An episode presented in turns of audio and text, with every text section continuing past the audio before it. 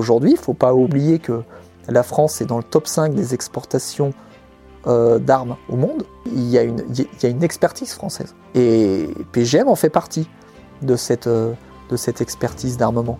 Euh, donc on fabrique en France, on est, on, est, on, est, on est content de le faire, on est content de vendre en France, on est content de vendre à l'étranger, et on met énormément de passion à le faire bien. Bienvenue dans Défense Zone, le podcast qui traite des questions de défense et de sécurité à travers des entretiens avec des militaires, des membres des forces de l'ordre, des personnalités politiques ou encore des entrepreneurs. La semaine dernière, nous avons rencontré Joanne Lara, ancien des forces spéciales et aujourd'hui entrepreneur et instructeur de tiers. Aujourd'hui, nous partons à la rencontre de François Brion, un autre entrepreneur et passionné d'armes à feu. François est le patron de PGM Précision. Cette entreprise basée en Haute-Savoie est l'une des dernières à produire en France de l'armement à destination des forces armées et de police nous avons eu le privilège de visiter l'usine de fabrication de ces fusils de précision, utilisés notamment par le RAID, le GIGN, ainsi que des tireurs d'élite de plusieurs armées à travers le monde. Vous pourrez retrouver notre reportage photo complet dans le prochain numéro de notre magazine, ainsi que sur notre site internet défense-zone.com. D'ailleurs, n'oubliez pas que vous pouvez vous abonner au magazine et rejoindre l'espace Premium DZ via le lien en description de cet épisode. Vous recevrez alors le magazine en version papier directement dans votre boîte aux lettres et vous aurez accès à tous les anciens numéros en version numérique ainsi que du contenu exclusif. En attendant, nous vous souhaitons une bonne écoute en compagnie de François Brion. Donc nous sommes avec François euh, qui est euh, le euh, CEO, PDG de l'entreprise PGM. Est-ce que tu peux te présenter? Bonjour Fred, merci d'être venu euh, nous voir à Poisy. Donc je suis François Brion, je suis directeur de la société euh, PGM euh, Précision depuis 2004 et je suis ingénieur en mécanique de formation. D'accord. C'est quoi ton parcours? Comment t'en es arrivé à, ce métier-là de, fabrication et de, vente d'armes? Bah, écoute, ce qui est drôle, c'est qu'il y a quand même une tradition armurière dans ma famille, puisque euh, du côté euh, de ma mère, qui est de Bourges, bah, il y avait les fameux arsenaux qui sont devenus le, TBS, le GIAT. je crois même qu'il y a MBDA qui fabrique les missiles. Donc mon grand-père a bossé là-bas. J'ai un oncle qui était ingénieur pyrotechnicien là-bas. donc moi finalement j'ai suivi la lignée familiale. Et, ce qui est drôle, c'est que dans le cadre de mes études, justement, j'avais fait euh, un stage euh, euh, à Jet Industrie à Satori. Et effectivement, bah, tous les matins, je passais sur le, je passais sur le plateau de Satori en bus depuis la gare de Versailles-Chantier. Et bah, je passais, en, direction de la STAT et de, et de Giat. et je voyais les fameuses grandes antennes qui sont près du groupe. La STAT, la euh, section technique de l'armée de terre, donc c'est eux qui, sont à la pointe de l'innovation sur l'armement, l'équipement. Ouais, ouais. Alors effectivement, euh, euh, c'est avec eux qu'il faudrait voir très en détail ce qu'ils font, mais en tout cas, je sais que ils font beaucoup de tests, voilà, et que on bosse ensemble. donc, tu as fait des études dans quoi Dans l'ingénierie? Euh, ouais, ouais, ouais, j'ai fait IUT euh, méca en région parisienne et puis après je suis venu euh, faire l'école d'ingénieur à Annecy en mécanique et en productique. Et puis euh, après j'ai été mon premier emploi ça a été d'être embauché à l'usine TC Technique et en fait cette usine fabrique depuis 1995 les fusils PGM donc le fameux FR12 F1 et puis bien sûr bah, toutes les armes qui ont été fabriquées depuis depuis 95 et de fil en aiguille, je suis passé de l'usine à PGM puisque l'usine était actionnaire de PGM euh, dès, dès 95. Euh, dès 95 pour le marché armée française. D'accord. Le donc cet armement, est-ce que tu peux me parler un peu de la société Qu'est-ce que vous produisez Qu'est-ce que vous vendez? Alors PGM est né en 1993 d'une association entre Gilles Payen qui est l'inventeur de l'Ultima Ratio, euh, avec euh, des actionnaires qui ont, euh, qui ont apporté, je dirais, des finances. donc à l'époque, PGM était en, était en Savoie, à côté de la Chambre, en Maurienne. PGM se rapproche en 1995, donc de la société TC Technique dont nous venons de parler, qui est à Poisy en Haute-Savoie. TC Technique, la société devient actionnaire minoritaire de PGM en 95. Donc ça devient le fournisseur principal de pièces mécaniques qui constituent l'arme. Et euh, avec euh, l'usine Tessier, on reprend euh, PGM à, nous en 2004. D'accord? Voilà. Et donc, au début, c'était juste les fabrications des pièces de l'armement? Et donc après, ça a été la, commercialisation de, tous ces fusils Alors non, PGM a toujours fabriqué les fusils. Mais quand on dit fabriquer, euh, en fait, c'est euh, concevoir, assembler. Après, euh, dans n'importe quelle industrie, la plupart des industriels ont des sous-traitants. Et en fait, PGM Précision conçoit les armes, les commercialise, assure le SAV, assure le marketing, assure toute la communication, toutes ces choses-là. Euh, et après, bah, on fait appel à des sous-traitants. Et effectivement, l'actionnaire majoritaire de PGM, aujourd'hui, eh ben, c'est également son fournisseur principal de pièces de mécanique. D'accord. Donc vous maîtrisez l'entière euh, ligne de production quoi. Quasiment tout. Euh, les canons sont sous-traités parce que ça c'est un métier à part. Hein. Faire un forage long sur 90 cm de long sur un canon c'est un métier. faire des rayures dans un canon, euh, euh, c'est un métier euh, à part. Faire des munitions, c'est un métier à part. Faire une lunette de tir, c'est un métier à part. Faire un chargeur, même si c'est nous qui le concevons, c'est fait en tôlerie de précision avec de la soudure laser. Après, il y, a, du traitement de surface. Par contre, tout le cœur de l'arme, la culasse, bloc détente, le châssis poutre, tout ça, c'est un assemblage principal de pièces mécaniques qui sont fabriquées chez Tessier. Après, on a des, on a des, fournisseurs spécialisés qui fabriquent euh, que des ressorts.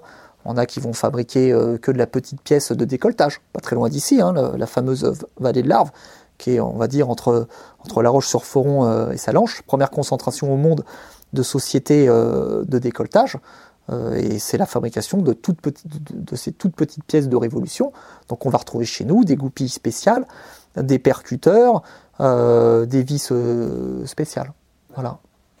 Donc c'est un, fusil. Euh, euh, enfin, les fusils que vous faites ici, c'est des fusils qui sont presque à 100% français, du coup, made in France?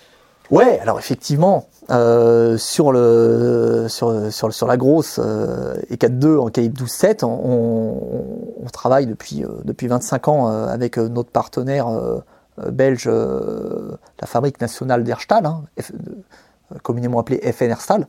Et bah, ces gens-là, euh, leur métier, c'est de fabriquer des canons et notamment de nous fournir euh, nos canons pour les E4-2. Alors bien sûr, ils fournissent des canons, mais ils fabriquent aussi leurs propres armes.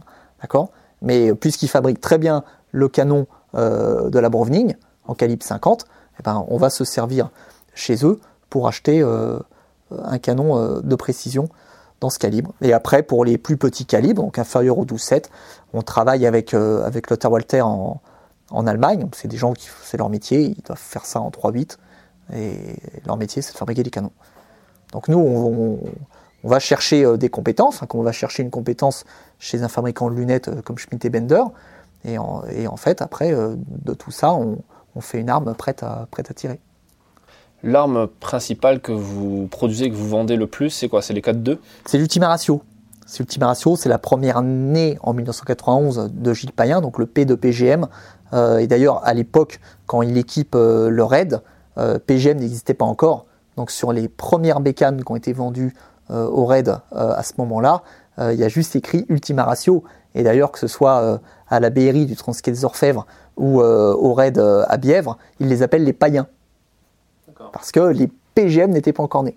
PGM, je rappelle, est né en 93. D'accord? Une fois que, que, ce premier contrat du RAID est signé et que, et que, et que Gilles Payen, en fait, euh, a besoin de finances euh, pour continuer à développer son entreprise, parce que forcément, avec la vitrine du RAID qui venait d'acheter quelques dizaines d'Ultima Ratio, eh ben, toutes les unités étrangères, et même françaises, faisaient focus euh, sur le RAID en disant purée, mais c'est quoi ce flingue révolutionnaire que les mecs de la Panthère Noire ont, ont acheté Donc bah, la bayonnaise, elle, est montée très vite. Et puis bah, aujourd'hui, donc 30 ans, 30 ans après la naissance de l'Ultima Ratio, on exporte dans 45 pays dans le monde. Ah ouais.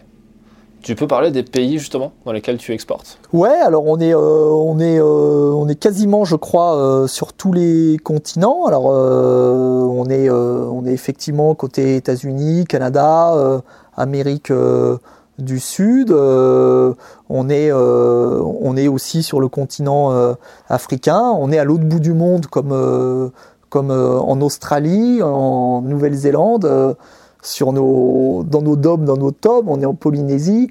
Euh, donc on est vraiment, euh, un peu partout. Euh, et bien sûr, eh ben, on vend là où l'État français, c'était peut-être ta prochaine question, on vend là où l'État français nous autorise les ventes, puisque c'est un business qui est hyper, hyper réglementé. Ouais. Ouais, c'est un business qui est euh, effectivement qui est un peu touchy, qui est, qui est assez polémique, euh, parce que forcément c'est, ça, engage des armes à feu, les conflits, les guerres, etc.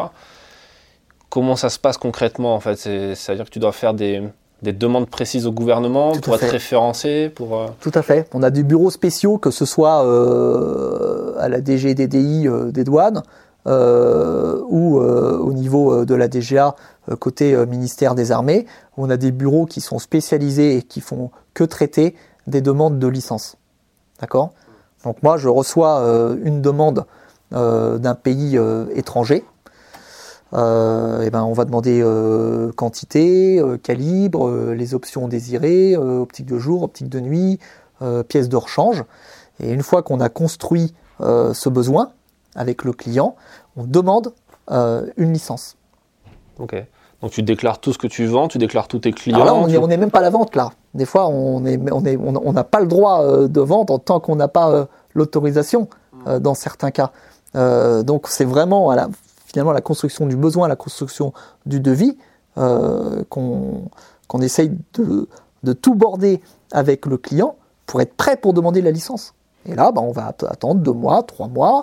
Euh, euh, le bureau euh, traitant peut revenir vers nous en demandant des précisions sur l'unité exacte du ministère étranger qui va utiliser ce matériel ça va être compliqué à gérer, non Parce que tes clients n'ont pas forcément envie, peut-être même si c'est des alliés de la France, de donner euh, des informations qui ensuite vont être euh, fournies au service de l'État. Alors la question est, très bonne, mais en fait, euh, on se rend compte avec l'expérience, moi ça fait depuis 2004 que je fais ça, donc ça fait 17 ans, on se rend compte bah, que quasiment tous les pays normaux travaillent comme ça.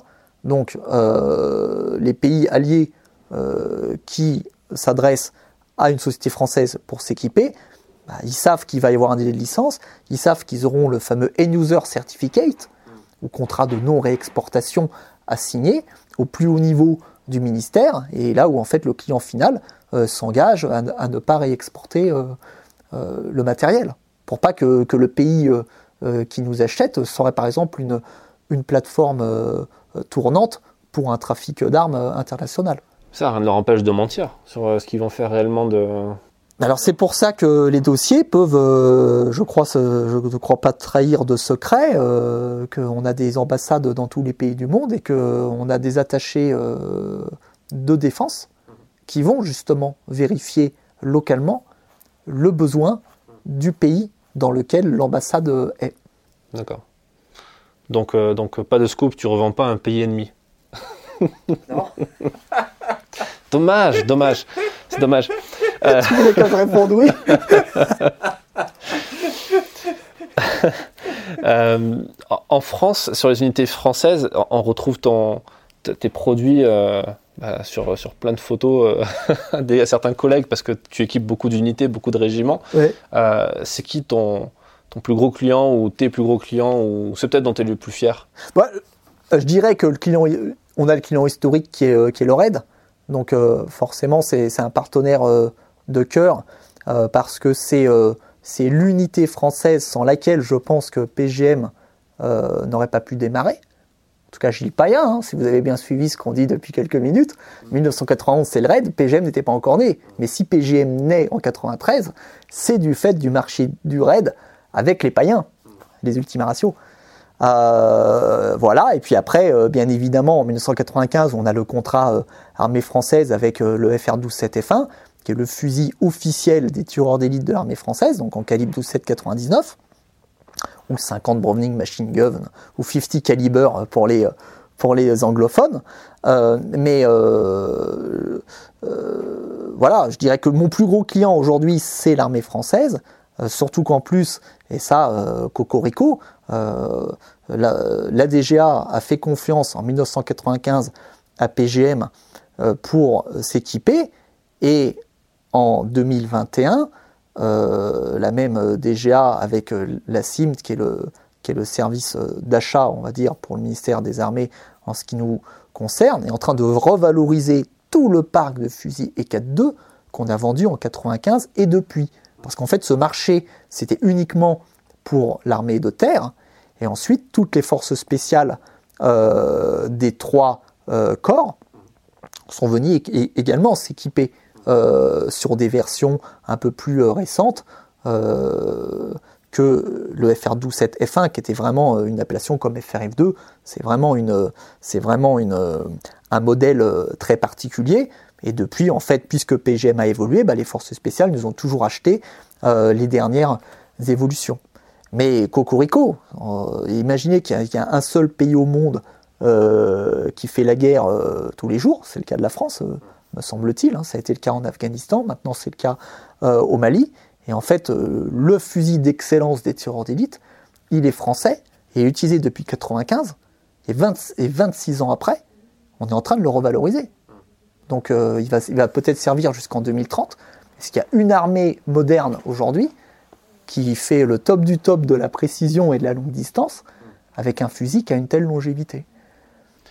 Tu fais un peu figure d'exception du coup avec ça, parce que quand on regarde euh, le reste de l'équipement euh, de l'armée française, le HK, euh, ou, même les armes de poing, qui sont plus françaises pour le coup, comment, tu vois ça Parce que ça a, beaucoup été, ça a fait couler beaucoup d'encre, le fait que le FAMAS soit abandonné au profit d'un fusil allemand.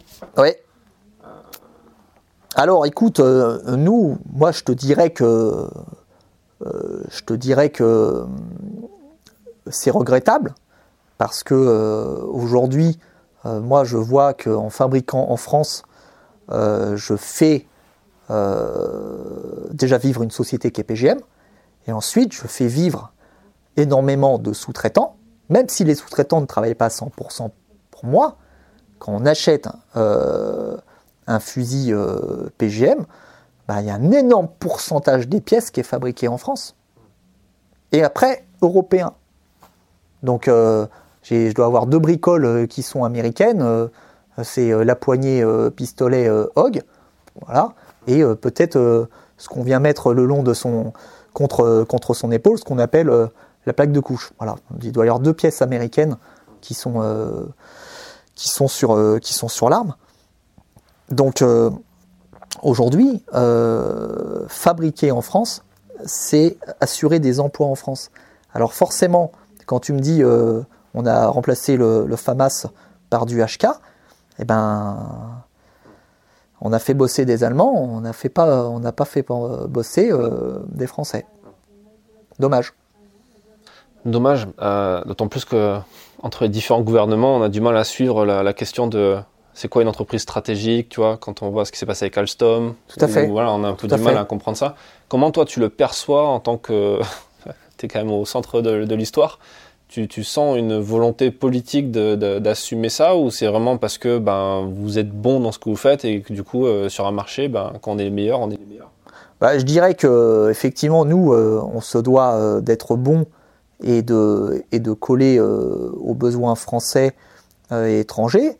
Après, effectivement, euh, avec euh, la loi des européenne euh, qui régit les appels d'offres, aujourd'hui, je ne suis pas juriste, mais peut-être que c'est en tout cas un délit ou quelque chose qui y ressemble, de privilégier une société française lors d'un achat.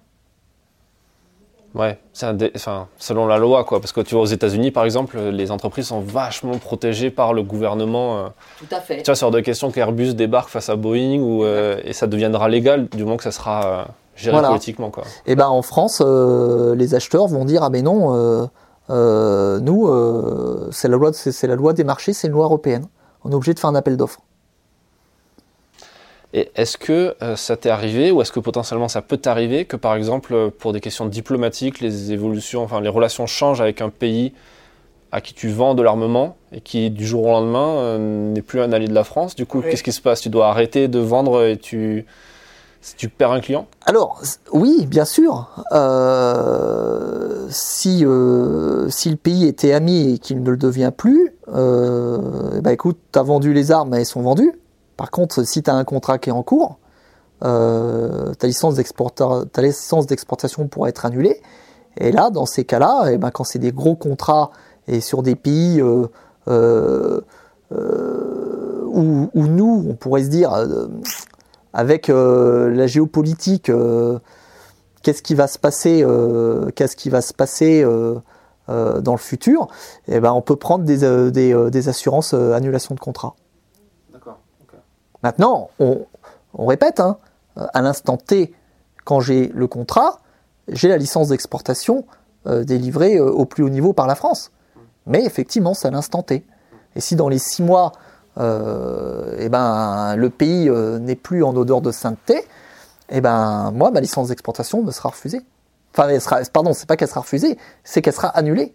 Donc, à ce jour-là, on me dira, PGM, on, coupe les robinets, euh, vous n'avez plus le droit de, vendre. Eh oui, et ma prod. Eh ben, ça m'est arrivé par le passé de, souscrire des annulations, euh, des assurances annulations. D'accord. Donc là, à ce moment-là, tu réserves un avion privé, un pilote russe et tu, tu passes une frontière. War. Justement, tiens, parlons de ça, parce que c'est un truc qui revient, qui revient souvent. Enfin, on t'a pas. Euh, tu dois forcément avoir des gens qui, qui aiment pas ce que tu fais ou qui critiquent ce que tu fais. Comment ça se passe au quotidien? Oh bah, Écoute, euh, je te dirais qu'à titre personnel, bah effectivement, euh, autour de moi, il peut y avoir des gens euh, qui n'aiment pas les armes. Donc bah, dans, dans, ces cas-là, bah, ça ne sert à rien d'aller d'aller sur, ce, sur ce, ce point et peut-être même ça ne sert à rien de leur raconter ton métier. D'accord? Donc effectivement, François, il, il bosse dans la mécanique des fois. dans, les repas de famille, ça, ça ça bah, disons que si tu vas aller jusqu'au dessert, oui. Ouais. C'est quand même pratique le Covid, euh, plus, plus, trop de repas de famille quand même, c'est moins besoin de parler de, mécanique. Et que 6 maximum, donc euh, autour d'une table. Le, tu, tu, tu, parlais du fait que ben, les industries d'armement font travailler beaucoup de gens euh, ça génère beaucoup de chiffres d'affaires, euh, beaucoup de valeur ajoutée pour le, PIB, etc. Oui, tout à fait. Tu peux nous donner, euh, nous donner un ordre d'idée ou, donner quelques chiffres de ce que ça représente PGM aujourd'hui en termes de chiffre d'affaires, d'employés bah, je dirais que je dirais que quand le business tourne, je te dirais que PGM avec avec mon équipe et les sous-traitants, on fait vivre euh, à plein temps, euh, enfin on donne du boulot à plein temps à une vingtaine de personnes. Alors imagine quand tu parles d'avions euh, d'avions Rafale ou de véhicules blindés, qui sont des matériels qui coûtent je ne sais pas combien de fois plus cher, avec je ne sais pas combien de technologies entre les radars, les armements embarqués.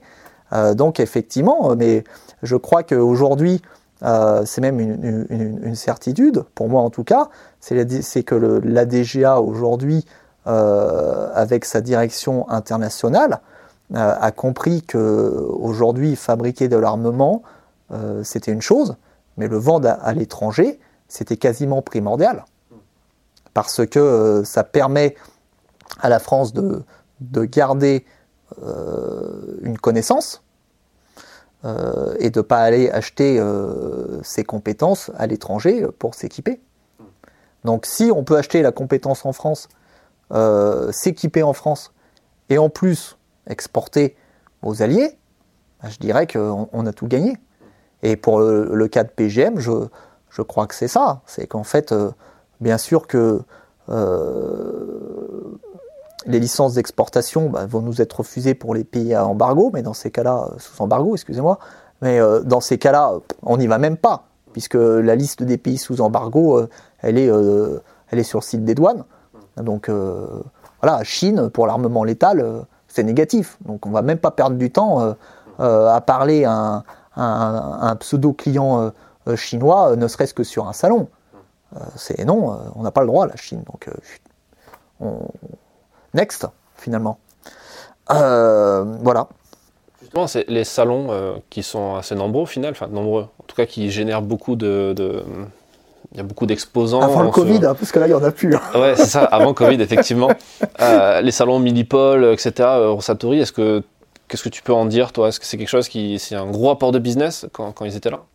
Alors écoute, gros apport de business, là comme ça, il n'y a que au salon du Bourget où j'entends dire que Dassault, euh, Airbus signe des contrats. Moi, euh, je signe aucun contrat sur, euh, sur les salons. déjà, ben, tu vois, quand tu es en France, ben, tu vois la plupart des unités françaises, donc ça c'est, ça c'est intéressant. Et puis effectivement, tu as des unités étrangères qui passent, et tu as effectivement les fameux agents, d'accord, qui vont être des apporteurs d'affaires, qui vont se proposer de te représenter dans leur pays, ou dans d'autres pays. Et là, effectivement, bah, tu parles avec eux de, leur, euh, euh, de leurs besoins, parce que eux étant euh, dans un pays, bah, ils sont au courant du, du besoin local. Et peut-être qu'ils sont au, au, contact direct avec les forces qui ont dit, bah voilà, nous, aujourd'hui, on recherche tel type d'armement. C'est eux les fameux Lord of War, au final Pour certains, sans doute, ouais. Ils sont habillés en noir avec une sorte d'attaché case. Super cliché, quoi. Euh, tu, donc une vingtaine de, une vingtaine de personnes. Euh, en termes de chiffre d'affaires, c'est quoi PGM Écoute, euh, en ce moment, on est plutôt autour, autour des 2 millions d'euros par an. Et les bonnes années, on a réussi à monter à, 4 millions d'euros. Ouais, qu'on avait des grosses commandes à l'export, et où là, on fabriquait, fabriquait 600 fusils par an à peu près. L'international, justement, ça représente quoi? C'est la moitié de chiffre d'affaires c'est, euh, ou c'est... Ben, en fait, l'armement est vraiment euh, en dents de scie.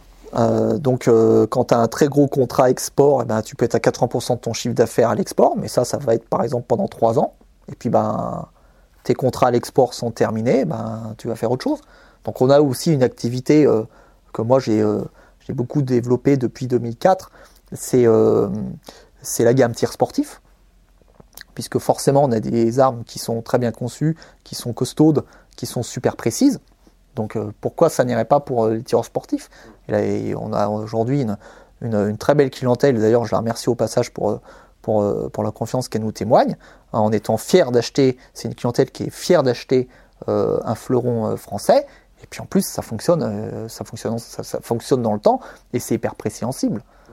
Donc, le, le tir sportif, justement, c'est quelque chose qui est, en vogue, qui euh, Alors, ouais, euh, c'est très en vogue, et, euh, et, là, je remercie également tous les, tous, les, tous les gens qui, de près ou de loin, participent ou, à la création ou, ou en, tant que compétiteur au King of One Mile, au King of Two Miles, qui sont des disciplines, si je ne me trompe pas, venues des États-Unis, et qui aujourd'hui, eh ben, depuis 2-3 ans, euh, sont, euh, euh, c'est une discipline qui est arrivée en France et là, bah, il y, a des, y a des tireurs passionnés longue distance qui vont se mettre sur le pas de tir pour tirer à milliard ou, à, ou à 2 milliards.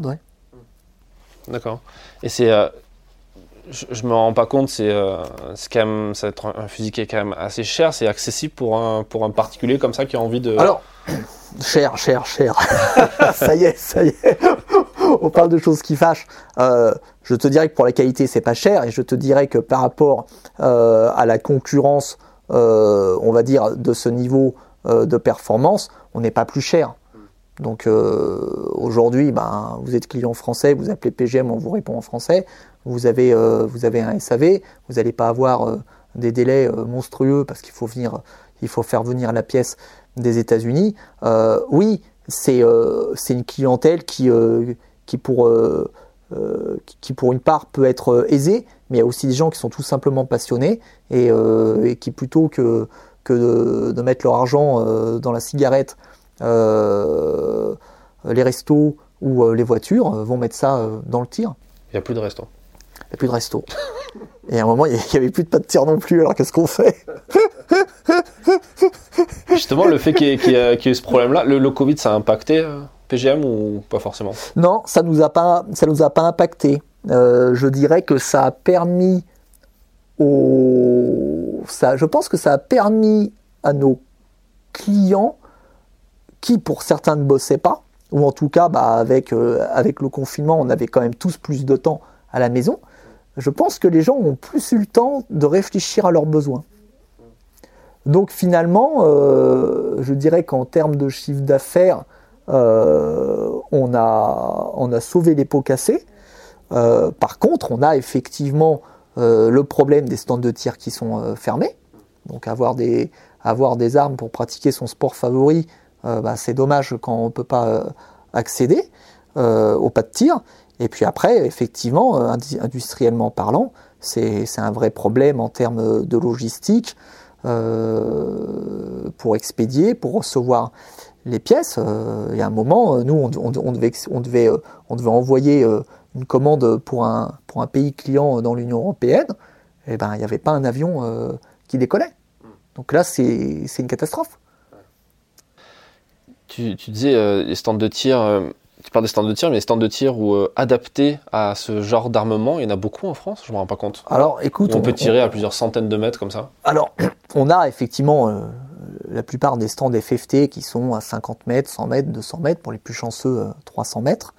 après, pour vraiment pratiquer la longue distance, soit on soit on adhère à un CSA, qui est un club, euh, euh, qui est un club euh, sportif et artistique du ministère des Armées, et en fait on peut bénéficier des infrastructures de tir, des champs de tir sur lesquels les forces s'entraînent. Donc en général c'est le samedi par exemple.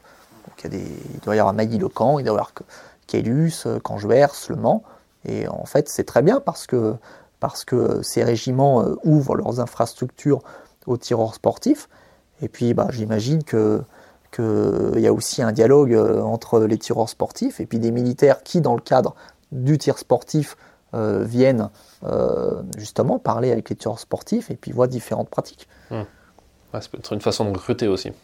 Ouais, peut-être une, peut-être une, une, une, façon de recruter, et puis peut-être une façon de, de partager des avis. C'est vrai que nous, on fait essentiellement des armes pour l'opérationnel, et on se rend compte que ces armes pour l'opérationnel euh, marchent du feu de Dieu pour une activité euh, tir sportif.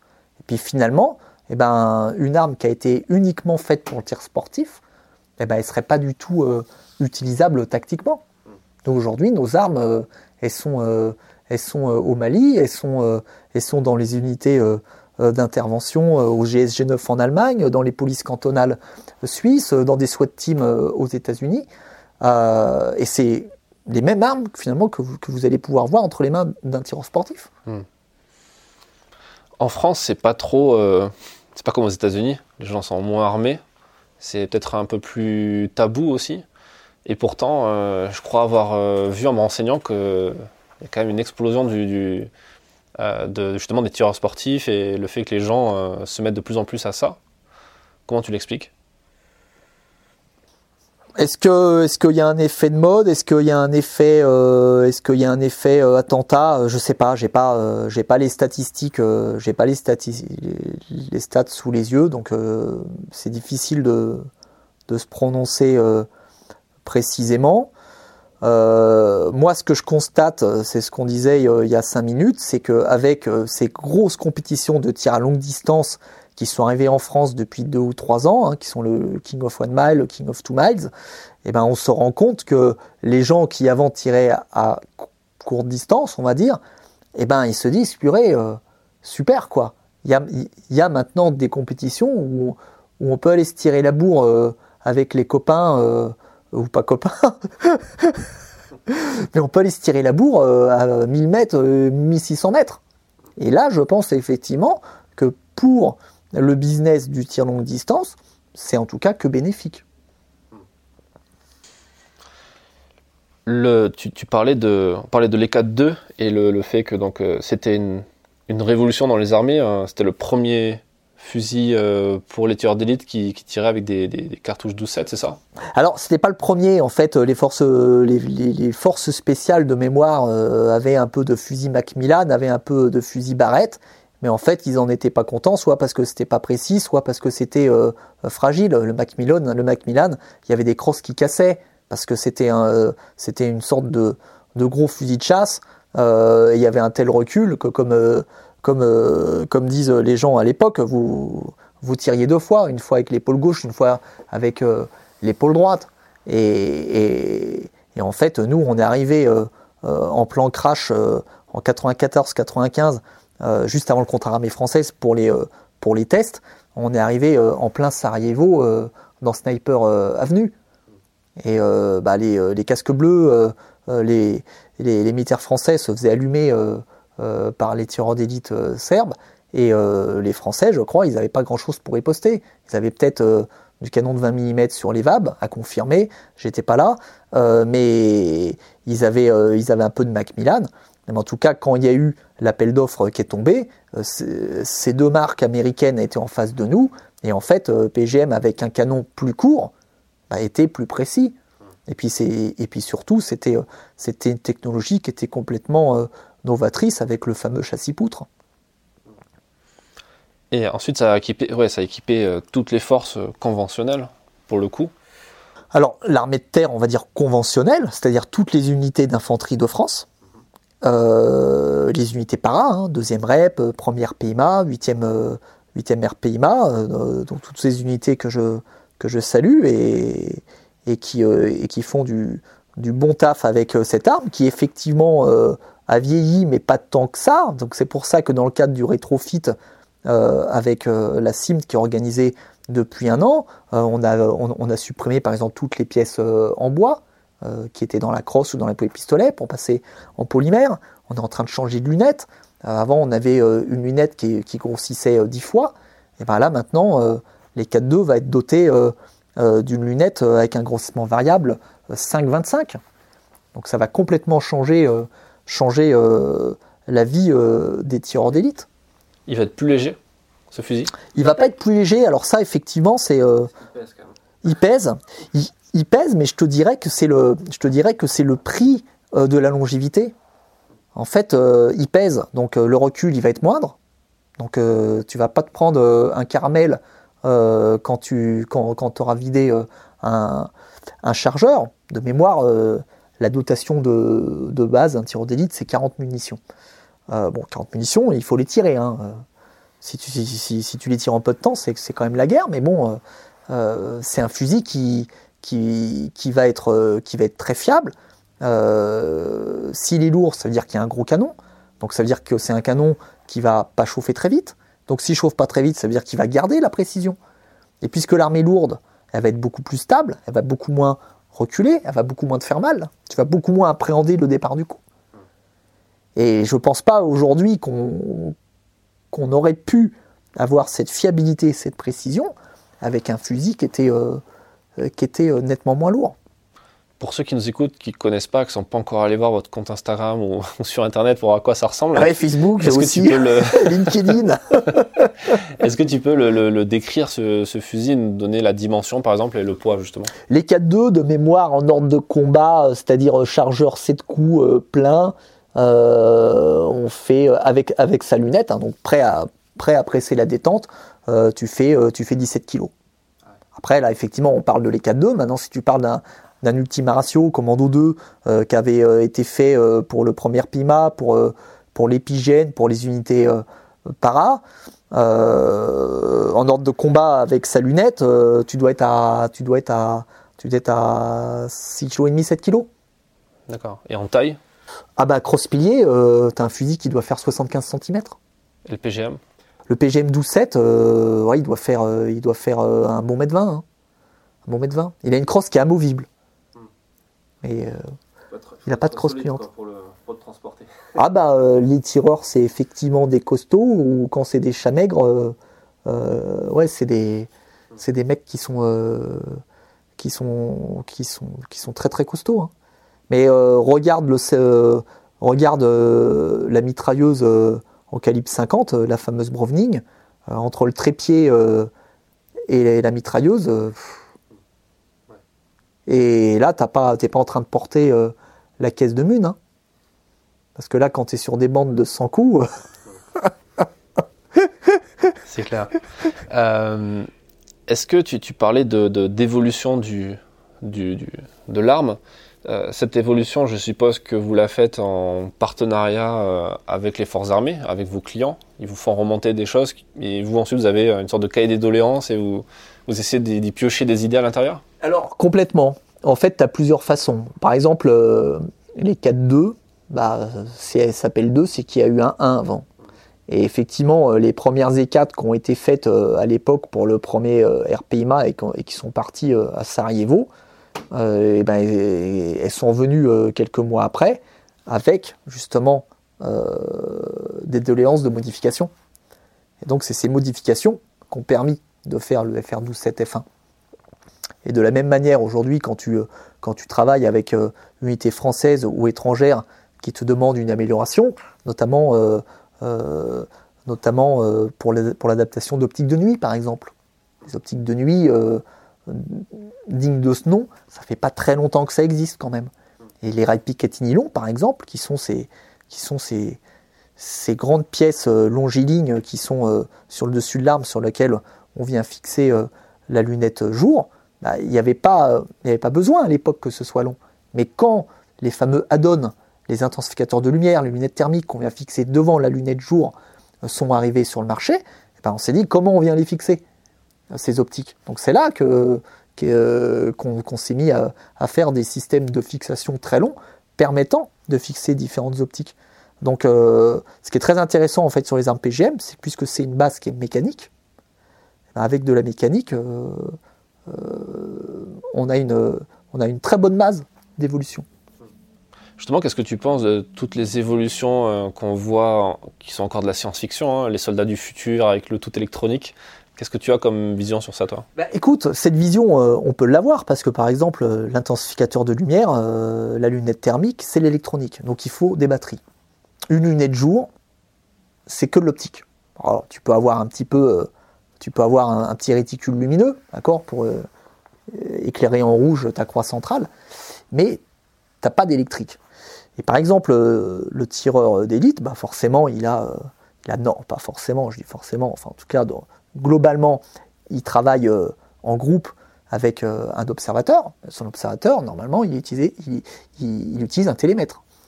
Il peut utiliser un logiciel balistique. Donc télémètre pour donner une distance, hein, puisque tout le monde qui allait, en tout cas, jusqu'en terminale, c'est ton cas ou pas? Normalement, ouais, faut que je vérifie, mais il me semble que oui. tu te rappelles que le programme de terminale, à l'époque, euh, on parlait euh, des trajectoires paraboliques. J'avais pas vu de fusil de PGM par contre euh, dans, dans les cahiers de cours. C'est un tort, c'est un tort, c'est un tort parce que parce que le parce que le cours de cours de maths ou, de physique sur les sur sur la trajectoire parabolique y égale à x2 plus b plus bx plus c, hein, une équation du second degré. Rappelle-toi, c'est pour te dire que bah, dès que ton dès que dès que ton, ton dès que ta balle va sortir du canon, en fait, elle va être soumise à la gravité, euh, au, frottement de l'air et toutes ces choses-là. Donc, elle va faire que chuter. Et tout ça, ça se calcule. Donc, on fait ce qu'on appelle des tables de tir. Ces tables de tir sont soit papier, ou là, dans ce cas-là, si j'ai plus de batterie, je suis sauvé, et des logiciels balistiques. Mais là, tu fonctionnes avec une batterie. Donc aujourd'hui, bah, ta cible, elle est euh, à tant de mètres, euh, avec telle pression atmosphérique, euh, direction du vent, vitesse euh, du vent, ok, combien de clics? Alors soit c'est ma station météo qui me donne euh, mes éléments initiaux de tir à venir mettre sur ma lunette, ou alors je me coltine mon papier. Et effectivement, bah, il y a des, ce qu'on va appeler des vieilles écoles, mais qui pour moi restent bonnes, c'est de travailler avec du papier et à savoir travailler avec son réticule, ne serait-ce que pour faire une estimation de distance. On a même, nous, des pays, on a même des pays qui nous demandent de leur livrer des fusils à lunettes avec les organes de visée mécanique. Parce qu'ils prévoient que si un jour la lunette venait à être cassée, donc là on parle même pas de panne de batterie, on parle de, de lunettes brisées, on sort, on déplie ces organes de visée mécanique, et en tout cas jusqu'à une certaine distance, je peux accomplir ma mission de destruction. donc voilà, le, voilà ce qu'on peut dire en tout cas sur, sur la façon de, de gérer l'électronique. tir de jour, on n'a pas besoin d'électronique, en tout cas pour voir. Par contre, pour mesurer, pour donner, euh, pour me communiquer les clics à mettre sur ma lunette, et ben là, soit je bosse avec du papier, soit je bosse avec euh, de l'électronique. Vous, on parlait d'accessoires, vous produisez et vous vendez aussi des accessoires Ouais, tout à fait. Ça, c'est quelque chose que j'ai développé euh, depuis, depuis 2004. Il y, a des choses qui existaient, euh, déjà chez PGM, comme les, montages de lunettes, comme les réducteurs de son. tout ça, c'est des choses qu'on a fait, euh, qu'on a fait euh, évoluer. Maintenant, on, fabrique la totalité de nos bipieds. On fabrique également des bipieds qui viennent s'adapter sur la plupart des armes du commerce. D'ailleurs, bah, notre fameux bipied pour rail Picatinny à montage rapide, il, a été choisi par la DGA pour équiper les fusils euh, SCAR euh, en 762 qui vont remplacer le FRF2. Donc aujourd'hui, on, a une vraie expertise, euh, on va dire, d'équipementier, fabrication française, conception française. Et voilà, aujourd'hui, bah, pour fixer une lunette, avant, vous pouviez acheter des montages allemands, des, des, montages américains. Et ben maintenant, vous avez, maintenant vous, avez la possibilité de monter de votre lunette sur un rail, euh, sur, un, sur un montage de lunettes français. C'est une grosse partie de l'activité, ça Les accessoires ou ça reste marginal bah, En tout cas, moi, c'est une euh, stratégiquement, c'est quelque chose que je veux euh, que je veux développer parce que forcément, c'est moins cher qu'une arme. Ça reste très qualitatif et peut-être qu'un client aujourd'hui qui n'a pas les moyens d'acheter un Ultima Ratio pour faire du tir sportif, eh ben, il va commencer par acheter un bipied chez PGM euh, un montage de lunettes. Il va se rendre compte qu'il y a une qualité, qu'il est livré dans les temps, euh, qu'on lui répond euh, aimablement, qu'il a vite un devis et, que ça fonctionne. Donc bah, je dirais c'est nous c'est bon pour le business, c'est bon pour l'image de la, société. D'ailleurs aujourd'hui on, met un, un, petit clin d'œil au niveau euh, du gravage de ces accessoires, euh, on ne met pas forcément made in France, on met fabriqué en France. Parce qu'aujourd'hui, il ne faut pas oublier que la France est dans le top 5 des exportations euh, d'armes au monde.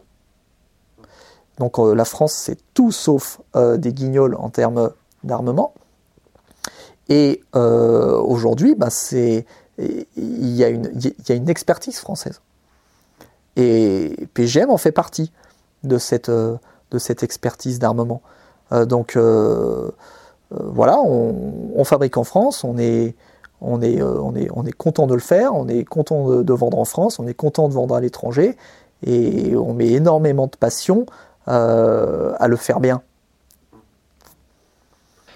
Pour terminer, je, pose cette question à chaque fois à tous les invités qu'on a sur ce podcast, qui, qui soient dans des unités un peu peu importe, ou des industriels par exemple qui vont nous parler de leur travail comme tu viens de le faire. D'ailleurs, je te remercie parce que c'est pas forcément euh, des témoignages qu'on entend tous les jours. Hein, les gens n'ont pas forcément envie de parler de ça. Alors en fait, on dit plus beaucoup aussi. Hein. donc des, témoignages de fabricants français, en tout cas d'armement petit calibre.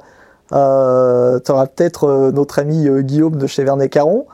À part ça, tu n'auras pas grand monde. Hein. Justement, quel, quel, conseil tu donnerais Donc c'est la question que je pose à chaque fois. Quel conseil tu donnerais à quelqu'un qui a envie de de se lancer dans, ce business et qui, pourrait peut-être avoir un peu peur de, légitimement, je pense, de pas mal de choses, euh, des contraintes administratives, de, de, l'image aussi que ça peut avoir avec les, les, cinq autres personnes qui sont autorisées au repas de famille Eh ben, déjà, euh, déjà c'est c'est le long c'est le long process administratif, hein, puisque aujourd'hui tu dois déclarer ton ouverture de commerce, tu dois avoir un diplôme d'armurier. Euh, qui est obligatoire depuis 2019 pour avoir un commerce d'armes. Euh, Compliqué à avoir un diplôme d'armurier bah, Écoute, nous, euh, jusqu'en 2019, si je dis pas de bêtises, on était couverts par notre autorisation de fabrication et de commerce de, commerce de matériel de guerre, qui nous permettait d'avoir un commerce sans, être armurier.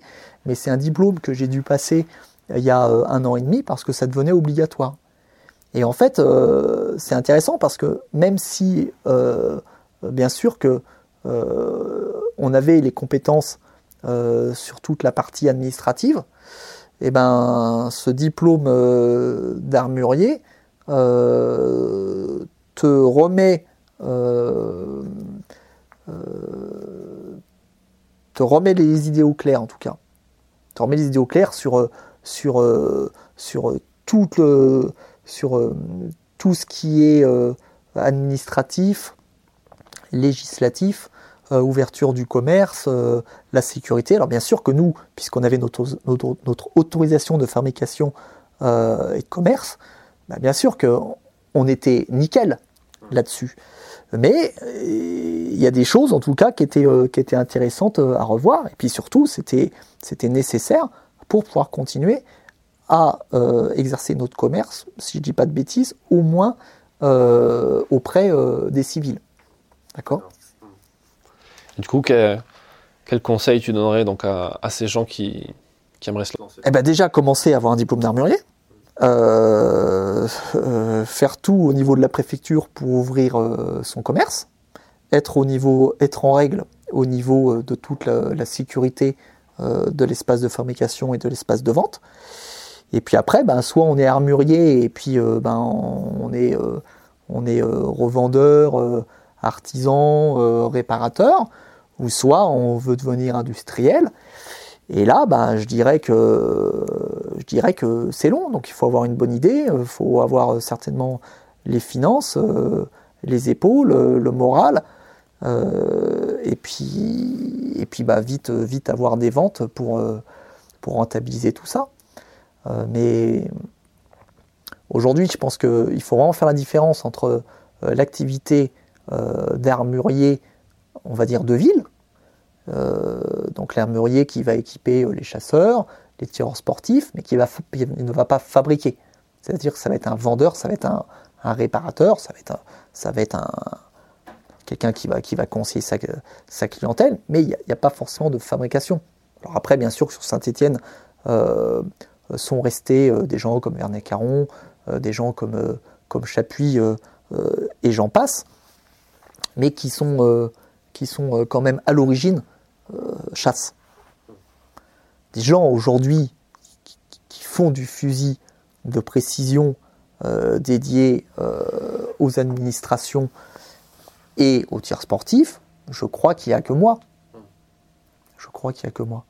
Après, vous allez avoir des gens qui vont, qui vont fabriquer euh, des armes, mais ça sera de la, de la toute petite série, euh, essentiellement pour le tir sportif. Bah, merci pour, euh, pour ce témoignage, merci d'avoir pris le temps de nous expliquer un peu l'envers du décor de, toutes ces armes qu'on voit sur les photos, les films aussi, etc. sur les belles photos que tu vas prendre. Exactement. merci, merci à toi Fred. Et je te remercie. À très bientôt. Ciao. Merci d'avoir écouté cet épisode jusqu'à la fin. S'il vous a plu, partagez-le autour de vous et abonnez-vous au podcast pour ne pas rater les prochains. Défense Zone, c'est aussi un magazine en ligne et en papier, disponible sur le site internet défense-zone.com. Rendez-vous en description pour plus d'informations et à très vite dans un prochain épisode.